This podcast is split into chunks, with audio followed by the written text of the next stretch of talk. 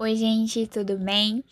Bom, hoje a gente vai falar um pouquinho sobre a evolução da vacina no Brasil e também sobre a revolta da vacina. Para começar, eu vou falar um pouquinho sobre mim e o curso que eu estou cursando, que é farmácia, na Faculdade Multivix, e o meu nome é Isabela e tenho 21 anos. Bom, para a gente fazer essa entrevista, a gente utilizou alguns, alguns sites como referência bibliográfica, que foi muito o site da Fiocruz. Então, vamos começar. Agora que sabemos o que são vacinas, podemos prosseguir nossa história. Conta pra gente como que foi a chegada da vacina no Brasil. A primeira evidência de vacinas no Brasil data o ano de 1804, quando a vacina da varíola chegou ao nosso país. Porém, com a chegada da família real em 1808, decaíram os trabalhos de vacinação. Na época, como a vacina era transportada? Bem, não como os dias de hoje, certamente. A imunização ocorria graças a um método chamado de braço em braço, já explicado nos episódios anteriores. As pessoas que se vacinavam deveriam retornar após uma semana para que os vacinadores retirassem parte da secreção da póstula gerada no local da aplicação esse material ele era utilizado para produzir mais vacinas para outros indivíduos e assim por diante. Então, os comerciantes baianos que estavam por trás do empreendimento decidiram importar o pus vacínico da Europa, mas não deu certo, porque esse insumo perdeu a validade depois de mais de 40 dias de viagem marítima. E o que fizeram a partir disso? Então, a solução na época foi usar escravos. Foram enviados sete meninos e meninas como cobaias para trazer a vacina de Lisboa para a Bahia. Desta forma, o pus ele podia ser retirado ainda em alto mar e a partir de 1805, esse mesmo método passou a ser utilizado para transportar o imunizante em terras da colônia. Então, os escravos foram os primeiros a ficarem imunizados contra a varíola? Então, pesquisas em registros da época mostram que era significativo o número de escravos vacinados. Isso por duas razões. Eles acreditavam que o tráfico negreiro era um dos maiores difusores da doença e, é claro, havia um interesse comercial. Contribuiria para conservar os ganhos dos senhores cujos cativos estivessem imunes era um lucro para os senhores, eles fizeram pensando nisso. Mas acabou sendo uma coisa para os escravos, afinal, eles já estavam imunizados. E como a população brasileira reagiu à vacinação? Não muito bem. Se hoje em dia, no século XXI, ainda existe alguns grupos que são anti-vacinas, imagine anos atrás, quando a população tinha pouquíssima ou quase nada de conhecimento científico sobre o assunto. Alguns historiadores até relatam que o governo criou uma estratégia interessante para conseguir que a população se vacinasse. É mesmo? E qual seria? Bom, o método criado foi fazer com que os postos de vacinações fossem em igrejas. A população pensava que se era aceito pela sua crença, era mais aceitável ser vacinado. Só que logo em seguida se, é, surgiu os institutos, como em 1900 e 1901 foi criado o Instituto Soroterápico do Rio de Janeiro, com direção do Oswaldo Cruz, que é a nossa conhecida Fiocruz, e depois teve o Instituto Seroterápico com Vital Brasil em São Paulo, que é o nosso conhecido Butantan. Foi a partir desse ponto que a vacinação começou a ser obrigatória? Logo, a população desenvolveu uma resistência contra a vacinação. Tinha ainda a ideia de que pessoas vacinadas poderiam virar vacas, acredita? Ou que a vacinação ajudava a propagar a doença em vez de curar, né? Bom, em 1904, que a publicação de um decreto extremamente rígido sobre a obrigatoriedade da vacinação, com ameaças de multas e demissões sumárias, desencadeou a conhecida revolta da vacina.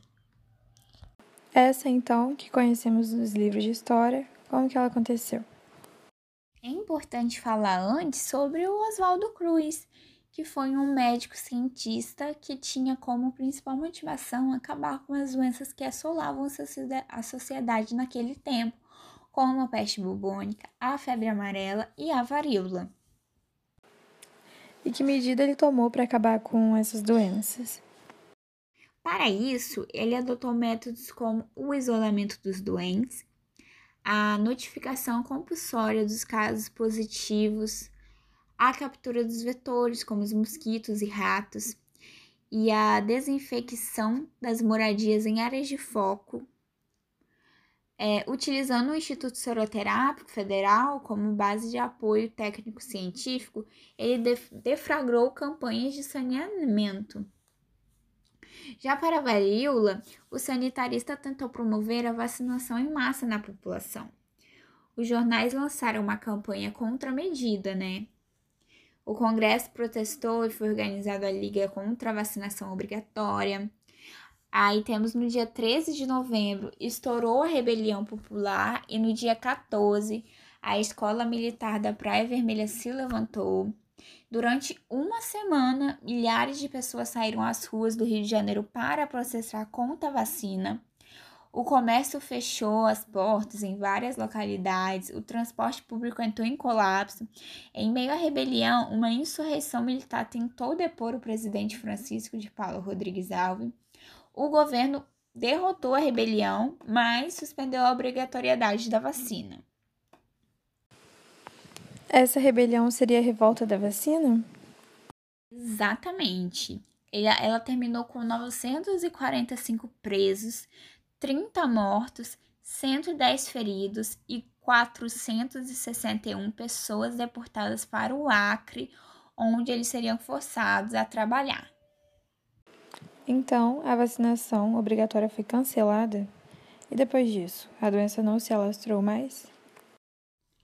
Em 1906, o número de mortes por varíola no Rio havia, havia caído para apenas nove. Contudo, dois anos depois, uma nova e violenta epidemia levou o número de óbitos mais para mais de 6.500 casos. A própria população acabou procurando os postos de vacinação. O mundo e suas voltas.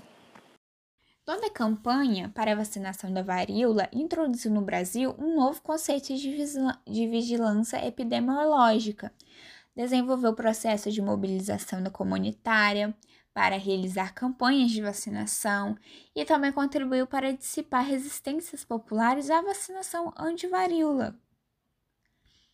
O processo ganhou fôlego sucessivamente com a criação do Programa Nacional de Imunização, PNI, em 1973, do Sistema Nacional de Vigilância Epidemiológica, em 1975, e da Ação de Controle da Poliomielite, em 1980. Então, a partir desse momento que começamos a ter as campanhas de, de vacina como conhecemos hoje em dia. Sim, em 1977 surge o primeiro calendário vacinal. Alguns outros institutos são criados também, e como o Biomanguinhos da Fiocruz.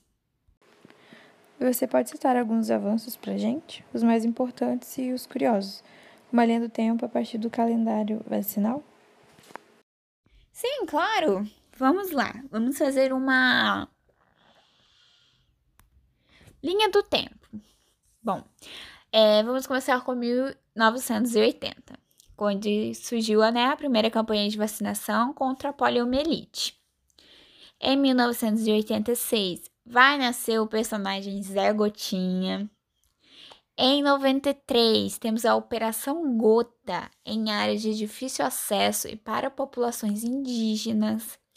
Em 95, temos a substituição da vacina monovalente contra o sarampo pela tríplice viral, que vai ser sarampo, cachumba e rubéola.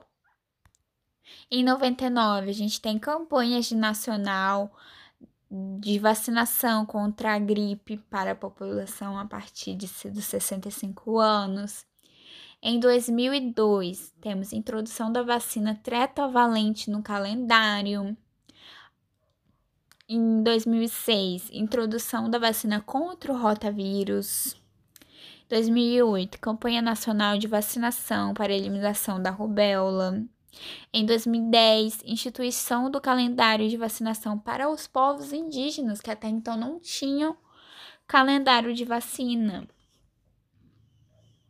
Em 2012, a gente vai ter a introdução da vacina pentavalente, que vai ter DTP, HIV e hepatite B e também da VIP, que é o pólio com vírus inativos.